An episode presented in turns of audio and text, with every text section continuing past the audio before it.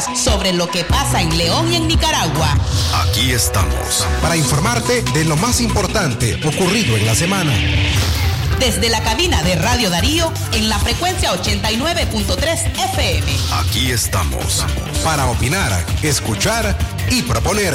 Porque opinar es tu derecho. Defendamos la palabra. Aquí estamos. Aquí estamos.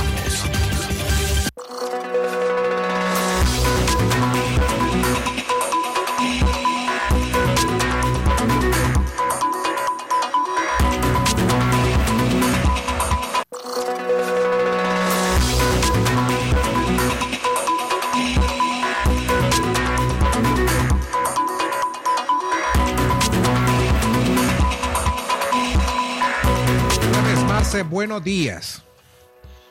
Buenos días, gracias por acompañarnos en esta mañana de sábado. Estamos a 9 de julio del año 2022 a usted.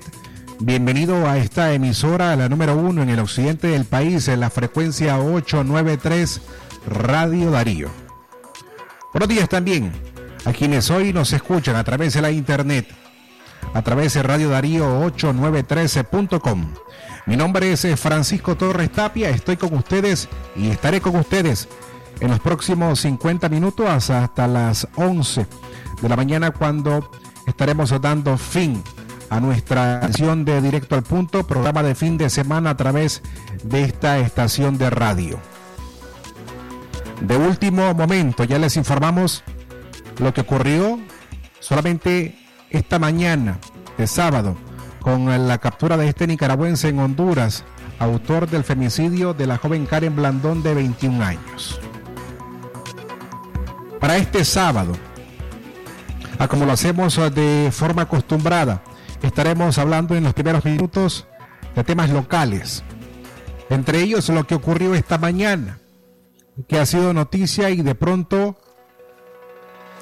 este mismo tema no ha estado en otras portadas de medios de comunicación. Me refiero al tema de los jubilados de la UNAM León.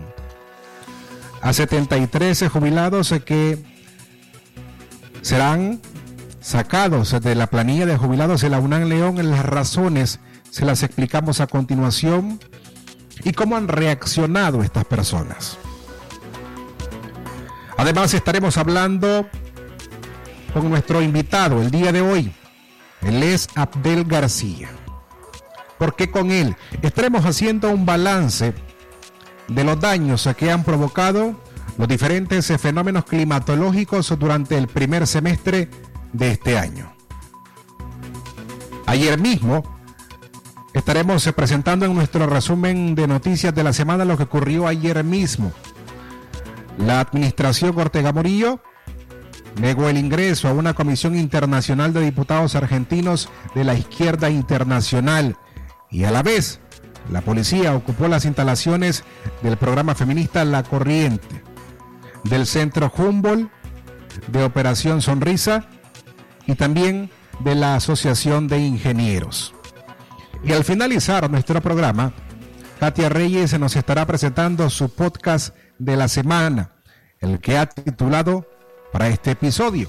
Nicaragua, el voto y la represión. Así será nuestro programa de este fin de semana, de hoy sábado 9 de julio del año 2022. Antes sí hacemos una breve pausa. Ya continuamos. Aquí estamos. No dejes de informarte con nosotros. Síguenos en las redes sociales y las plataformas de streaming. Encuéntranos en Facebook, Twitter, Instagram, Spotify y Apple Podcasts. Radio Darío, más cerca del nicaragüense. Ahora, en Distribuidora La Merced, todos los productos de la canasta básica los recibirás Sí, escuchó bien. Solo haz la solicitud al teléfono 2311-0824 y nuestro repartidor llevará la mercancía hasta tu hogar. El mejor servicio delivery y precios sin competencia. Solo en Distribuidora La Merced. Dinero que rinde más para usted. El envío a domicilio tiene costo adicional. Si a la calle tú vas a salir, el contagio hay que prevenir. Ya todos lo sabemos, distancia metro y medio, el virus se detiene así. Nuestra familia hay que cuidar, asumamos responsabilidad. Lavémonos las manos, usemos tapabocas, así podemos ayudar. Casa,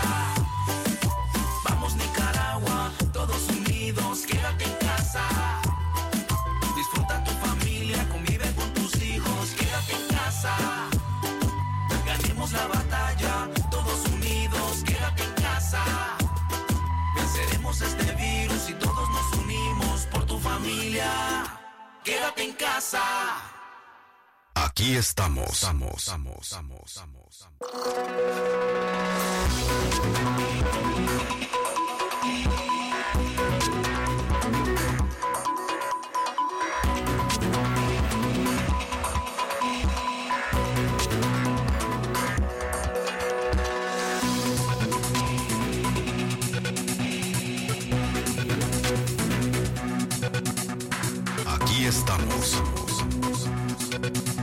Las 10 con 14 minutos en la mañana. Seguimos en el programa Aquí estamos.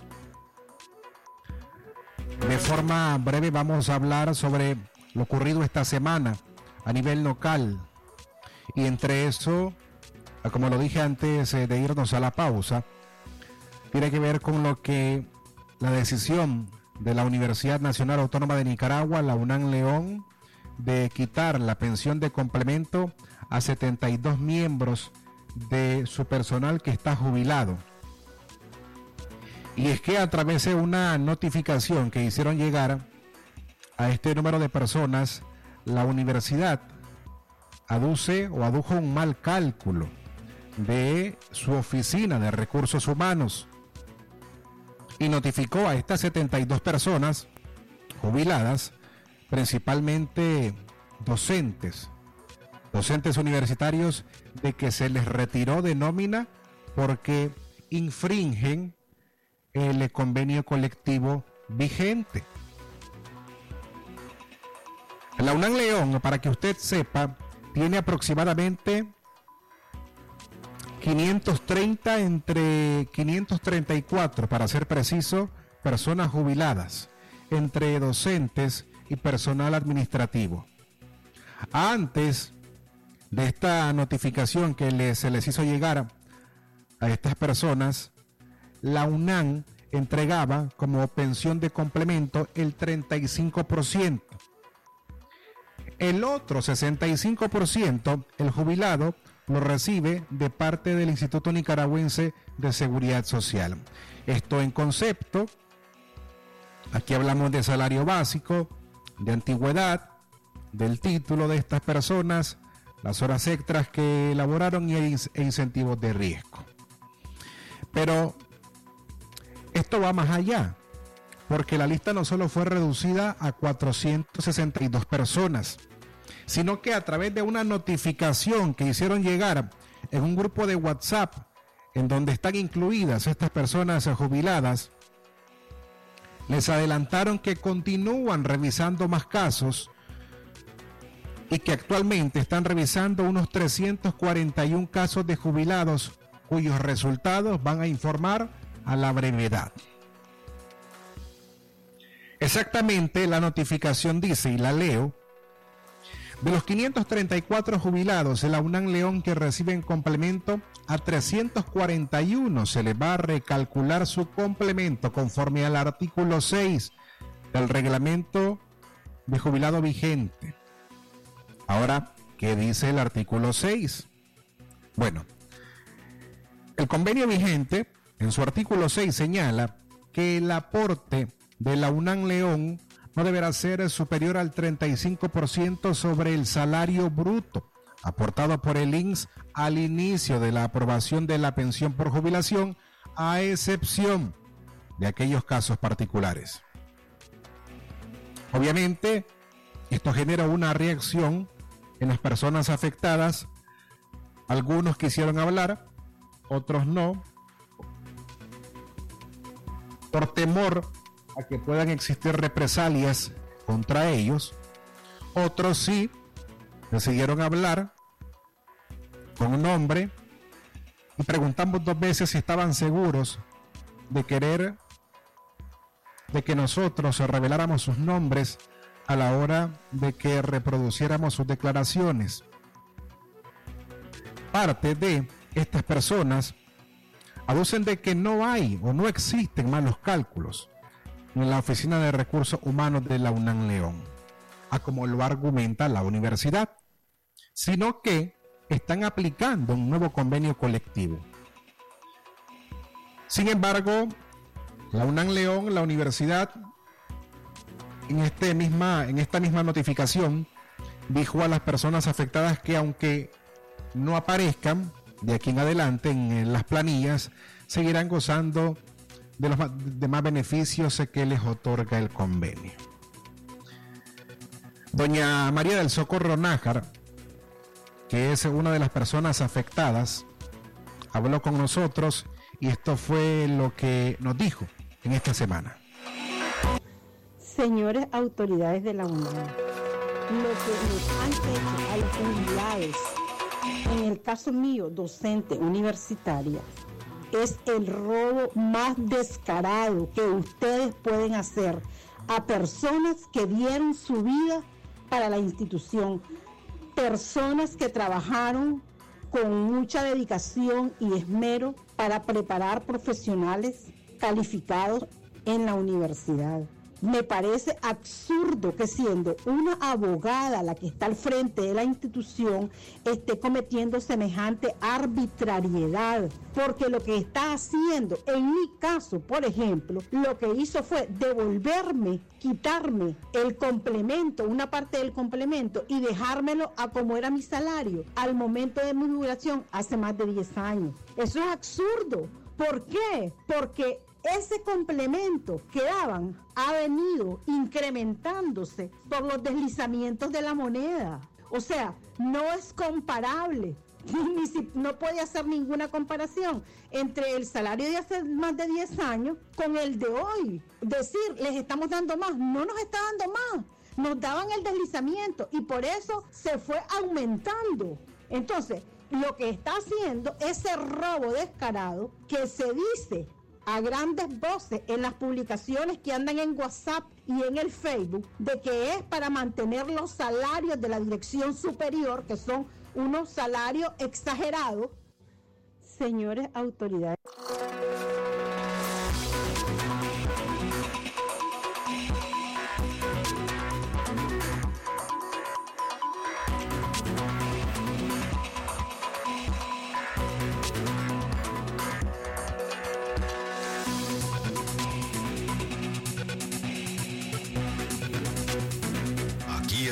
Estamos.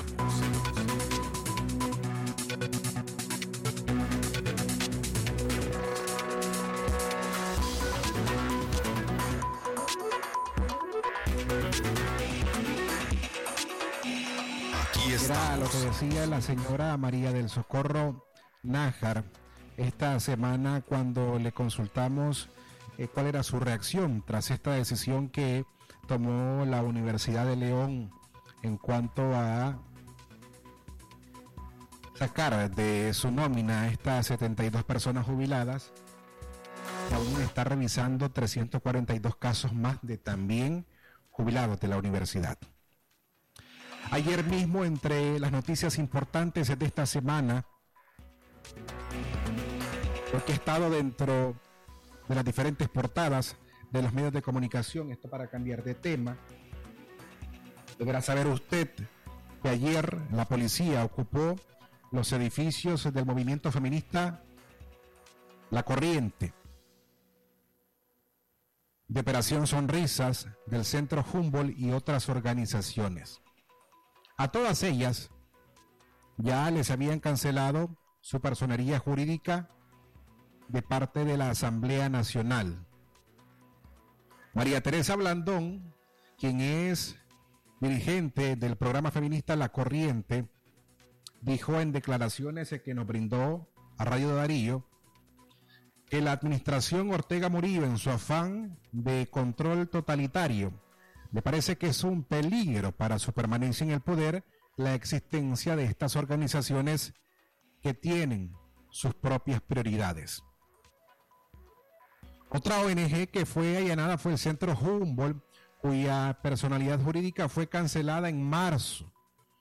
Y según el Ministerio de Gobernación, la organización ambientalista supuestamente no reportó estados financieros con desgloses detallados de los ingresos, egresos, balanza de comprobación y detalle de donaciones. A esto me refiero con el origen, la proveniencia del dinero y el beneficiario final ni su junta directiva. Otros edificios que fueron ocupados está la Asociación Nicaragüense de Arquitectos e Ingenieros. Esta fue ilegalizada en abril, el 20 de abril, y también Operación Sonrisa que fue cancelada en marzo. En un comunicado, Operación Sonrisa ayer mismo dio infinitas gracias a más de 160 voluntarios y a cada uno de los 15 clubes infantiles o estudiantiles que les ayudaron en el camino a lograr resultados positivos. Dicha organización trabajó en Nicaragua por más de 30 años, ayudando a niños niñas, jóvenes y adultos afectados por labio y paladar hendido. Tras esta noticia ayer, consultamos a María Teresa Blandón, y esto fue lo que nos respondió.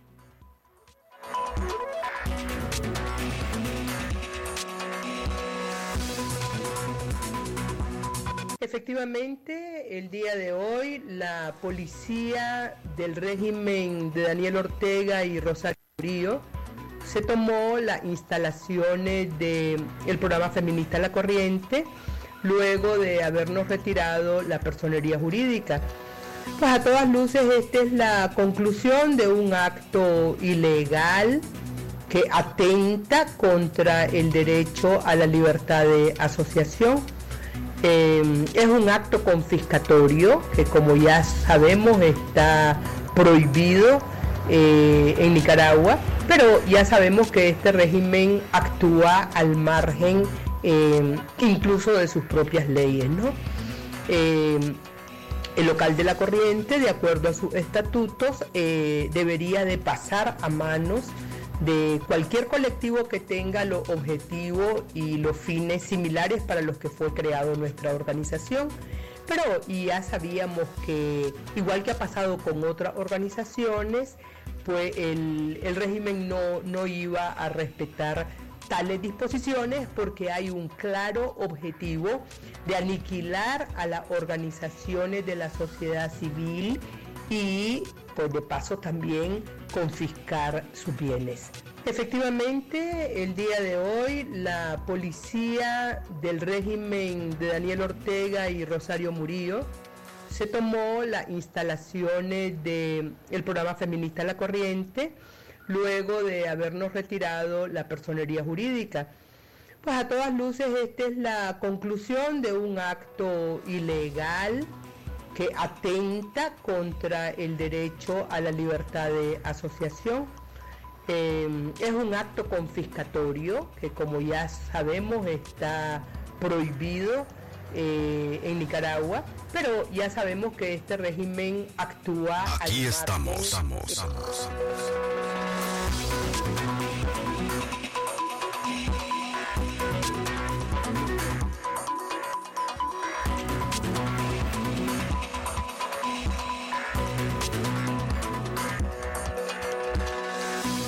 María Teresa Blandón. Con esto terminamos nuestro espacio de análisis y opinión.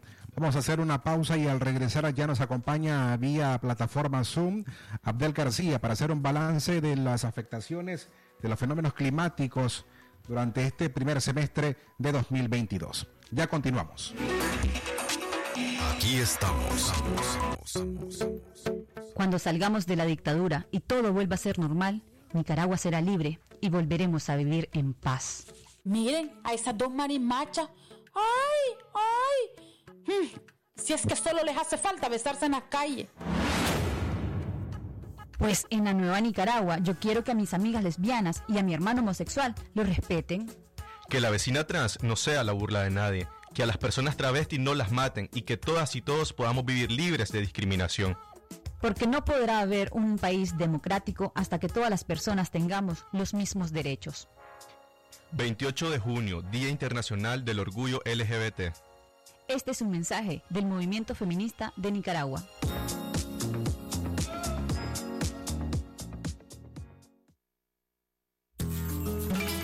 Entre lagos y volcanes encontramos el secreto lleno de las tradiciones que nos cargan de recuerdo. Bate que bate el pinolillo es el sabor de mi tierra. Bate que bate el sabor sasa, mi tradición pinolera. Es mi rico pinolillo, el secreto de un buen Ica que al son del molinillo lo disfruta en armonía. Bate que bate el sabor sasa, mi tradición pinolera. Ser pinolero me gusta. Sasa, llenémonos de cosas buenas. Por tu apoyo y fiel sintonía. Gracias, León. Radio Darío sigue siendo la radio del indiscutible primer lugar. Número uno en música, deportes y noticias. Radio Darío, la radio del primer lugar.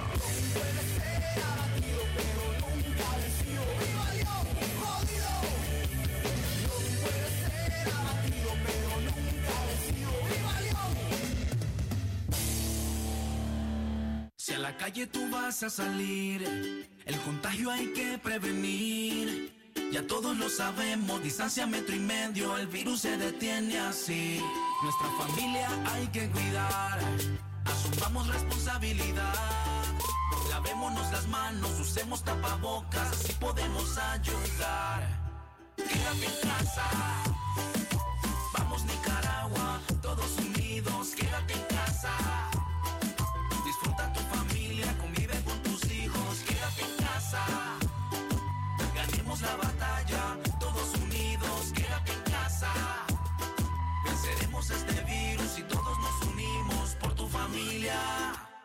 Quédate en casa.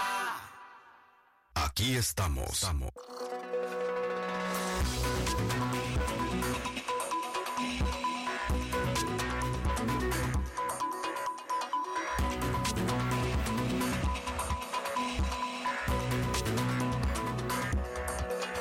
Estamos a las 10 con 31 minutos en la mañana. Gracias por seguir con nosotros.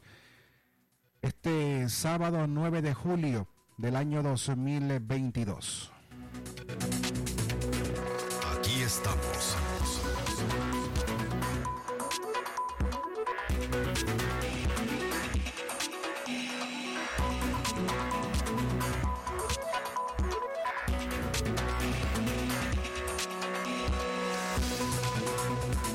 Los primeros seis meses de este año han dejado a Nicaragua una mezcla de fenómenos climáticos o eventos climáticos que han puesto en evidencia no solo a las autoridades nicaragüenses, sino a la población para prepararse ante episodios climatológicos. Este sábado nuestro invitado, con él, hacemos un balance de los daños que han provocado en el país estos episodios climatológicos y las lecciones que podemos o debemos de sacar de ellos. Hoy vía Zoom nos acompaña Abdel García. Él es investigador en fenómenos climáticos. Abdel, buenos días, ¿cómo estás? Bienvenido a Radio Darío. Eh, muy bien, muy bien. Muchas gracias también por la oportunidad de debatir sobre todos estos temas que además de ser eh, coyunturales, que son, digamos, de una preocupación, deberían de, de- preocuparnos a todas, eh, también están ahora en la palestra mediática a nivel nacional, mundial, centroamericano. Acaba de salir, por ejemplo, El Salvador de una alerta, de una suspensión de, de labores, de clases, etcétera. Eh, es una situación realmente eh, compleja la que estamos viviendo con todo esto de los fenómenos naturales, pues y esperamos eh, dar alguna eh, información relevante para el interés de quienes están escuchándonos.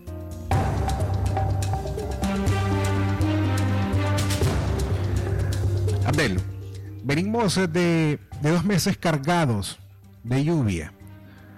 Hablamos de mayo y junio. Y me parece corrimos con fortuna por el daño parcial, se puede llamarlo de esta forma, de la reciente tormenta tropical Bonnie. Pero la noticia en los medios de comunicación incluso pude ver información contradictoria. Aprovechando la oportunidad de que estás con nosotros, ¿qué lectura debemos o podemos hacer de estos últimos fenómenos? Eh, efectivamente, ya, eh, son múltiples eh, las conclusiones que podemos de alguna manera pues, rescatar a partir de la sistematización de información. Lo primero que nosotros hacemos es darle seguimiento a la mayoría de los medios de comunicación de circulación nacional, porque nos interesa mucho, además de investigadores en temas de ambiente y clima, qué es lo que realmente la sociedad está consumiendo en términos de información.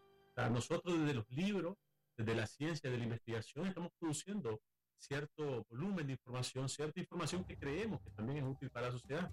Pero es importante seguir la parte mediática, la parte de medios de comunicación, porque entonces eso nos da pistas a nosotros sobre qué es lo que se está hablando. Y fíjate que en relación a esto que me preguntas, hemos descubierto en los años que hemos dado seguimiento a este tipo de información, a este tipo de, noticias que tienen que ver con eventos peligrosos, eventos peligrosos o eventos de desastre, llamamos nosotros. Peligroso es que, trae eh, eh, en síntesis algún nivel de amenaza para la población. Desastre es que esa amenaza se haya concretado y haya provocado una pérdida o un daño.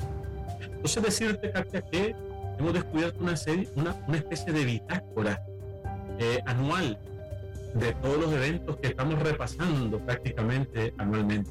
Le hemos denominado hasta cierto punto, en todo lo relacionado al clima, el reloj climático. Imagínate que empezamos el año, por ejemplo, con los frentes fríos. Empezamos con frente frío, es un fenómeno de temporada de inicio de año, los vientos intensos y las bajas temperaturas. Por eso enero, diciembre, enero son meses fríos, por ese fenómeno. De pronto el clima se va un poco calentando ya en febrero y dejan de, ser incidentes los frentes fríos y comienza un poco ya la temperatura, el calor y también eh, eh, tienen presencia los eh, incendios agrícolas y forestales. La venta, las ventarrones allá en Occidente, con aquellas nubes de polvo también. después dejamos un poco el calor, se intensifican los incendios, viene la ventolera y ya para marzo abril ya comienzan otra vez los vientos a intensificarse y reaparecen los tornados previos a la entrada de la temporada de lluvia. Después dejamos los tornados entre marzo, abril, iniciando mayo, y se dejan venir todas las ondas tropicales, los sistemas meteorológicos, los huracanes, los ciclones, eh, y con eso se deriva un abanico de otra serie de fenómenos que están relacionados al evento principal que sería la lluvia, las inundaciones, las anegaciones en áreas rurales y áreas urbanas. Eh, tenemos el problema también derivado por los deslizamientos, las lluvias intensas que afectan la parte productiva.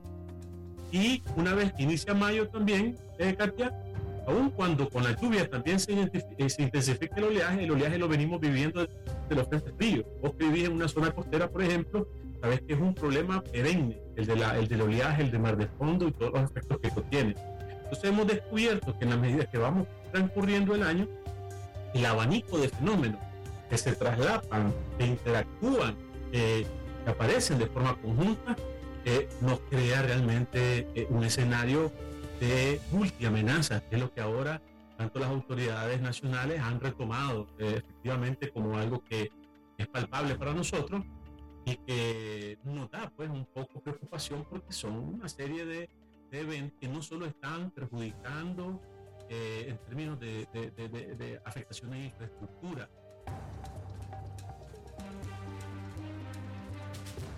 siempre, siempre uno reflexiona acerca de los territorios que terminan fragilizados en el país, porque los diversos episodios fenómenos, como podamos llamarle, que golpean siempre los mismos lugares.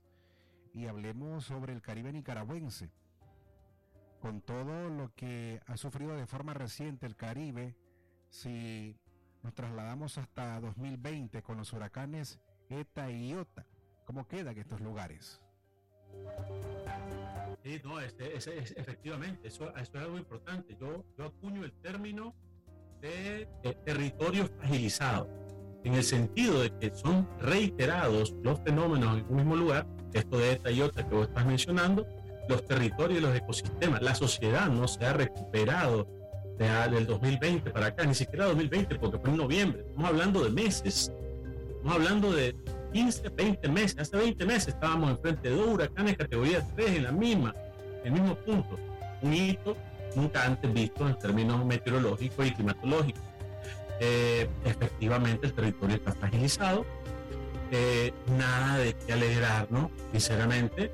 Más bien creo que en términos técnicos y de investigación, que es lo que nos corresponde eh, hablar, eh, me parece que deberíamos de crear una especie de eh, catálogo, una especie de indicadores que nos permitan eh, clasificar los efectos, porque sí hay fallecidos, pero ¿quién determina o qué elemento científico, técnico te determina qué es un fallecido asociado a un evento principal o daños colaterales? Al final, por ejemplo, doy un ejemplo, si en una mina que están explotando allá en Villanueva Mina el Quemado, Villanueva. Eh, mueren tres este, mineros soterrados que las lluvias socavaron uno de los túneles y se derrumbó. Eso es atribuible a las precipitaciones, la onda tropical número uno, que fue la del 20 de mayo, no es, o no es atribuible. Desde mi punto de vista, lo considero dentro de mi, mi, mi, mi sistematización. Le pongo un asterisco porque no es el evento principal, pero sin la lluvia no se hubiera desencadenado el evento secundario que fue el derrumbe. Entonces me parece que técnicamente, eh, y es lo que siempre hemos estado insistiendo, una mesa técnica de personas relacionadas a estos temas con especializaciones diversas, pero que nos ayudemos todos a crear un marco de eh, referencia en términos técnicos y científicos para denominar las formas adecuadas de los fenómenos y a el abanico de consecuencias que ellos traen para que todos hablemos un lenguaje común en términos de cómo le hablamos a la población en términos de pérdidas y daños, que es un tema de moda también y que está relacionado a la política nacional de cambio climático, que te lo había mencionado la última vez que conversamos en el programa.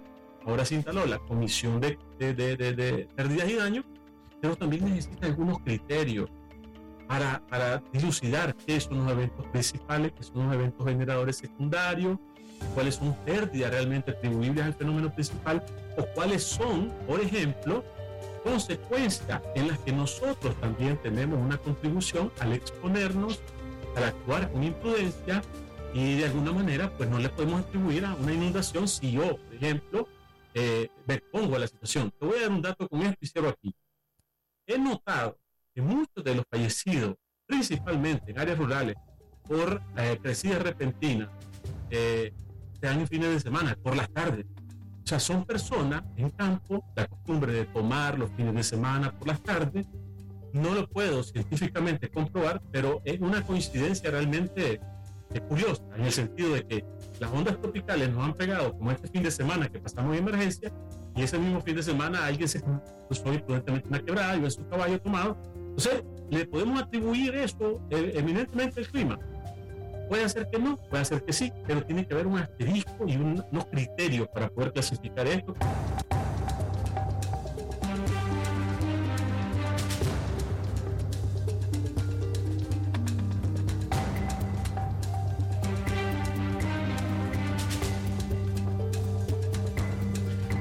Los medios de comunicación, eh, principalmente las estaciones de radio,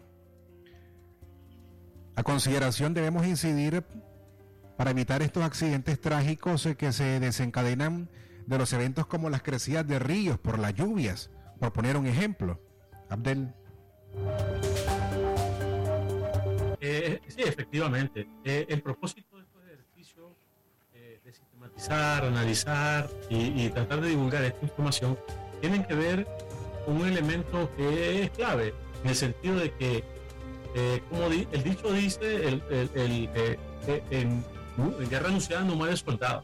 En términos técnicos sería comprender la situación de riesgo multiamenaza en el que comprender el riesgo para actuar consecuentemente en la reducción de ese riesgo.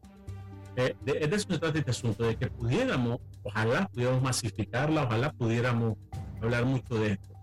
Eh, volviendo al punto de, de, de, qué nos podemos, cómo podemos cerrar la temporada.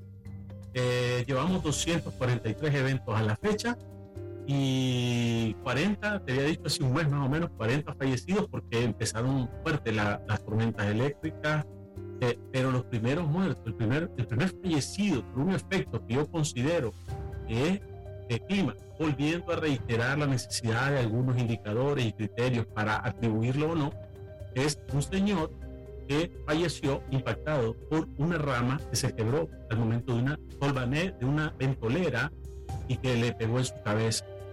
Entonces, para mí, el primer fallecido del año fue el 6 de enero de este año, eh, al que se le atribuye al clima por las ráfagas de viento que lo, que lo, que lo, que lo afectaron. Doy otro ejemplo. Yo se lo atribuyo al clima, por ejemplo, las personas que han fallecido por impactos de rayos.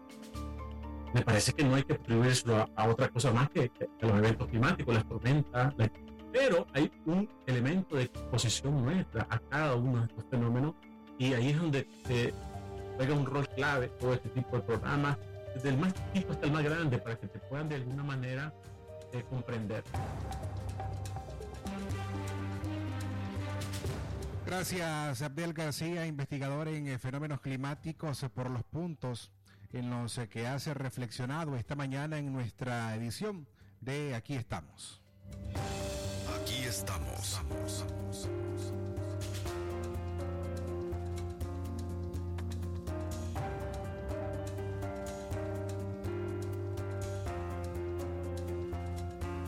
Vamos a hacer otra ligera pausa. Enseguida continuamos con nuestro resumen de noticias de la semana. Aquí estamos. Qué rico es tomar un vaso de leche de verdad. Por eso, en mi pulpería favorita yo pido leche Centrolac, porque Centrolac es 100% leche de vaca. No te dejes engañar. Fíjate siempre en el envase y busca el sello de garantía. Centrolac es pura, natural y hecha en Nicaragua. Pedile ya en tu pulpería o supermercado de preferencia, porque la verdadera leche de vaca es leche Centrolac. Un momento con café selecto nos abre el alma. Tranquilo el corazón con el aroma que nos llenará la vida de muchas alegrías. Esforzarte y sentir que no hay nada inalcanzable. Es posible también disfrutar y ser feliz. Un momento en la vida, una pausa y sin prisas. Tomémonos la vida café. Café Selecto. Una pausa puede cambiarlo todo.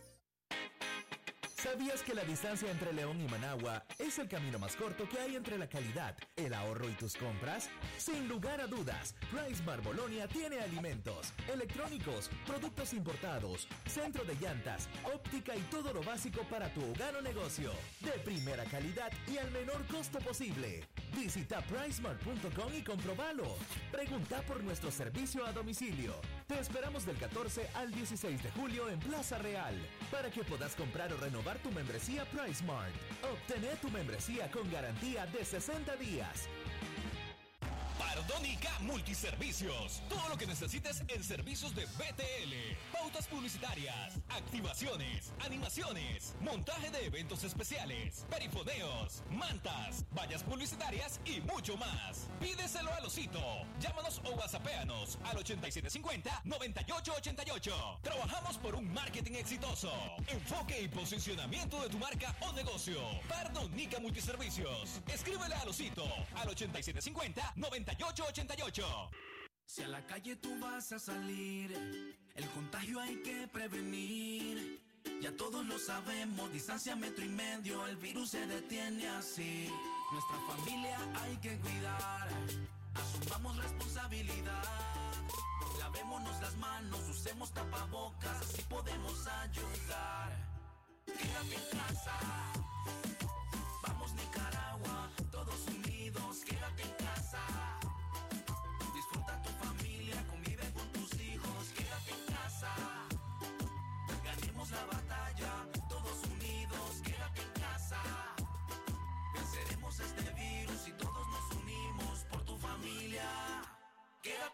casa. Aquí estamos.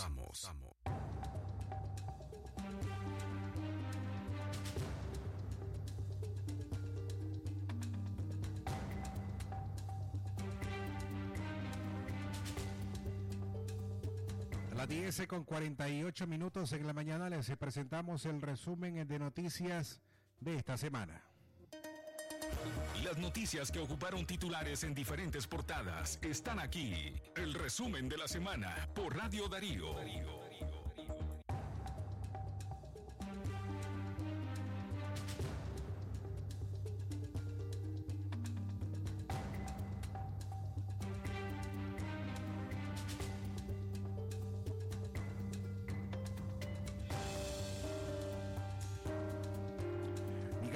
El tercer país con mayor hambre en Latinoamérica. Nicaragua se ubica en el tercer puesto de los países con mayor prevalencia de hambre en América Latina según la Organización de las Naciones Unidas para la Alimentación, en la FAO, quien detalló que Nicaragua con el 18,3% solamente está por debajo de Haití, con el 47,2% y Venezuela, el 22,9%. Aquí estamos. Más de 1.500 niñas se fueron abusadas sexualmente el año pasado en Nicaragua. Los casos de violación a niños y niñas menores de 14 años aumentaron 18.7% el último año en Nicaragua, al pasar de 487 a 578 según datos del Anuario Estadístico 2021 de la Policía. 9 de cada 10 víctimas de violación en menores de 14 años eran niñas. En el caso de los niños hubo 27 víctimas. Aquí estamos.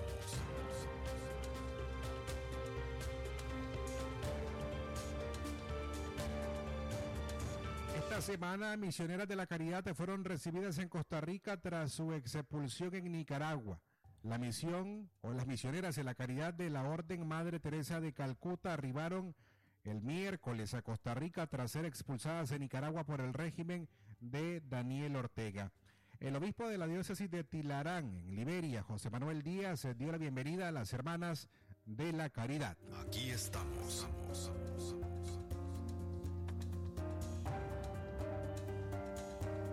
Esta semana también la Unión Europea donó a Nicaragua más de 400 mil dosis de vacunas contra la COVID-19. La Unión Europea donó a Nicaragua exactamente 400.320 dosis de vacunas contra la COVID que servirán para continuar la campaña de inmunización ante la pandemia a nivel nacional. Las vacunas se fueron recibidas oficialmente el jueves por el Ministerio de Salud. Aquí estamos. En sucesos esta semana, 13 niños murieron intoxicados al tomar pozol en el Caribe norte del país. Tres niños de 2, 4 y 6 años de la misma familia murieron el miércoles luego de ingerir pozol elaborado con maíz curado con un, agroquímico. Detalló un medio oficialista. La tragedia ocurrió el lunes, el 5 de julio, en Ciuna, Triángulo Minero de Nicaragua, cuando los seis integrantes de una familia tomaron la bebida contaminada, pero solo los tres menores fallecieron. Aquí estamos. En accidentes, nueve personas murieron en accidentes de tránsito en la última semana. La policía informó que durante la semana del 27 de junio al 3 de julio se registraron 717 accidentes de tránsito en los que perdieron la vida nueve personas y 31 resultaron lesionadas. La comisionada Vilma Reyes Sandoval, jefa de la Dirección de Tránsito Nacional, dijo que cinco conductores, dos pasajeros y dos peatones fueron las víctimas mortales de los accidentes viales en Nicaragua. Aquí estamos.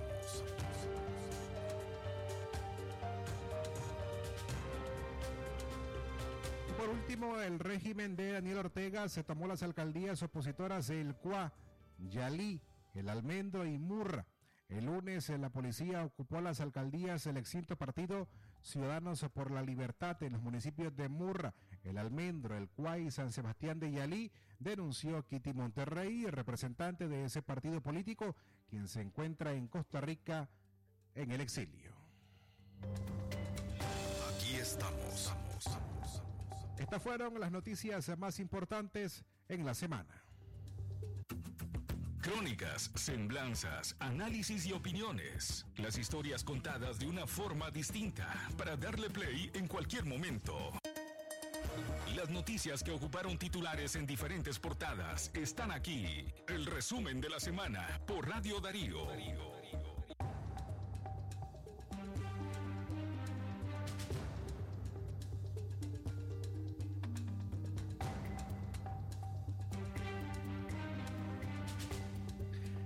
Elecciones recortadas y alcaldías allanadas son parte de la víspera de unas votaciones municipales. Urnas Abiertas hizo un recuento de las violaciones a derechos humanos que no permitirán otro año más libertad para elegir. Este es nuestro podcast de la semana, preparado por Katia Reyes, Nicaragua, el voto y la represión.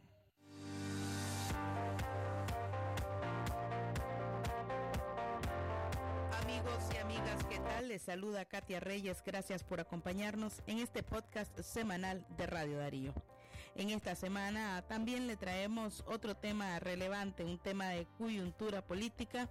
Se trata de las próximas elecciones y las condiciones que habría para poder elegir más de 150 alcaldes y vicealcaldes en los municipios, así como también las condiciones para elegir 6.000 concejalías debido a que la represión en el país aumenta cada semana considera la organización Urnas Abiertas que las condiciones tampoco están dadas, al igual que en el 2021 en las elecciones presidenciales.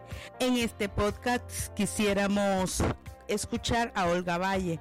Ella es integrante de la organización Urnas Abiertas y presentó el último informe de esta organización y que es el primero en el contexto de elecciones municipales. El informe ha sido titulado Nicaragua entre el fraude y el terror y pretende eh, ser una relatoría de cada una de las situaciones que impedirán que en Nicaragua sean elegidos libremente más de 150 ciudadanos para alcaldes o vicealcaldes o alcaldesas y vicealcaldesas. Asimismo, en este mismo informe se considera que no hay tampoco condiciones para la elección de cerca de 6.000 concejales que son necesarios para poder pues eh, realizar y ejecutar los gobiernos municipales. Esta situación cobra vigencia ante la expulsión de alcaldes que habrían sido electos en el último periodo y que representaban a la organización política ya extinta porque no tiene personería jurídica Ciudadanos por la Libertad. Eh, fueron cuatro alcaldías, las cuales eh, según las personas que laboraban en ellas fueron usurpadas por policías, por paramilitares y en fin por operarios políticos del Frente Sandinista, sin respetar los votos que habrían recibido estos eh, líderes políticos de la comunidad a través de Ciudadanos por la Libertad. Pues entonces les dejo con parte de la lectura de este informe de Olga Valle, eh, quien diera a conocer cuáles son las principales condiciones que impedirán a los nicaragüenses poder elegir libremente a sus próximos representantes en cada uno de los municipios. Describir brevemente la situación de derechos humanos en el país dar cuenta de la continuidad de la violencia política y la persistencia del estado de terror que existe y que ha sido posible gracias a la perpetuación en el poder del régimen que se consolidó a través del fraude electoral de noviembre de 2021. Este informe que estamos presentando y que desde ya está disponible en nuestra página web urnasabiertas.com está estructurado en tres capítulos. El capítulo 1 es la situación general de derechos humanos en Nicaragua. El capítulo 2, eh, las 11 nuevas formas de violencia política y de terror que documentamos. Muchas de estas ya se venían dando, pero las vemos cómo se profundizan en estos primeros cinco meses del año. Y el último capítulo eh, pretende describir brevemente quiénes son quienes están operando este terror. La información que se levantó en este eh, informe eh, fue gracias al trabajo de las redes ciudadanas que están presentes en todo el país, con estas redes recopilamos y verificamos información. También hicimos trabajo de revisión documental de fuentes oficiales, de medios independientes, de organismos nacionales e internacionales de derechos humanos. Eh, la disminución de los tiempos, una práctica sistemática que ha venido usando el gobierno de Daniel Ortega de que regresaron al poder. En estos primeros meses del año, entre otras cosas, hemos visto la, expulsión de la OEA del país, la confiscación del edificio en donde, esperaba, eh, donde operaban, la expulsión de, las, de algunas misiones diplomáticas, así como del Comité Internacional de la Cruz Roja y del nuncio apostólico que fue delegado por el Vaticano. En este sentido, este año lo que observamos es una continuidad de la violencia política que ha existido en el país desde que inició la crisis en 2018. Eh, los reportes recibidos por urna abierta entre enero y mayo de este año eh, siguen mostrando que la manifestación más común de violencia política sigue siendo el asedio, la persecución, la persecución judicial, los malos tratos, los tratos inhumanos, crueles, degradantes y la tortura. En los primeros meses del año vimos que se desarrollaron procesos de judicialización contra las personas que fueron detenidas el año pasado fueron condenadas entre 8 y 13 años, acusadas por delitos como conspiración para cometer menoscabo, lavado de dinero y propagación de noticias falsas. También importante eh, decir esta eh, situación de gravedad en la que se encuentran las personas presas políticas. Aquí estamos.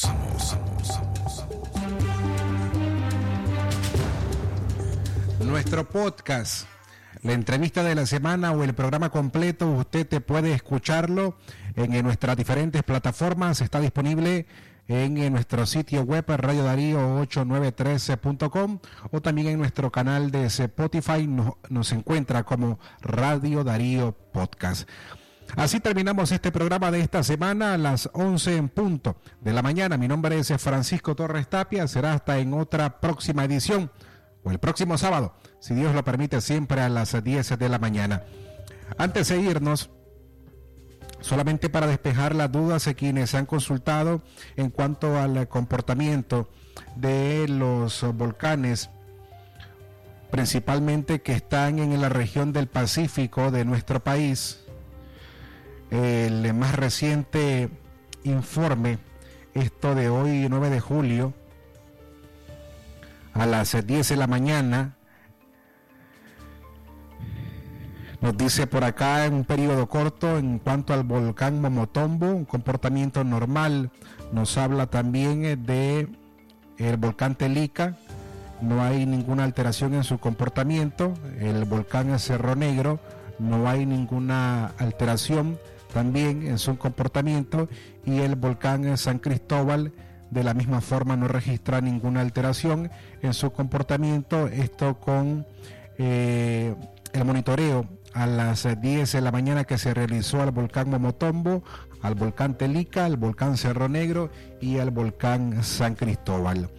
Esto para quienes se preguntaron temprano en cuanto a que escucharon retumbos eh, del cerro, en este caso el Cerro Negro. El monitoreo que se hizo a las 10 de la mañana no registra ninguna alteración. Nos despedimos esta semana. Gracias por habernos acompañado. Descansen. Tengan un buen fin de semana. Porque la democracia se construye con el libre pensamiento. Esto fue Aquí estamos. Escúchanos cada sábado a las 10 de la mañana por Radio Darío.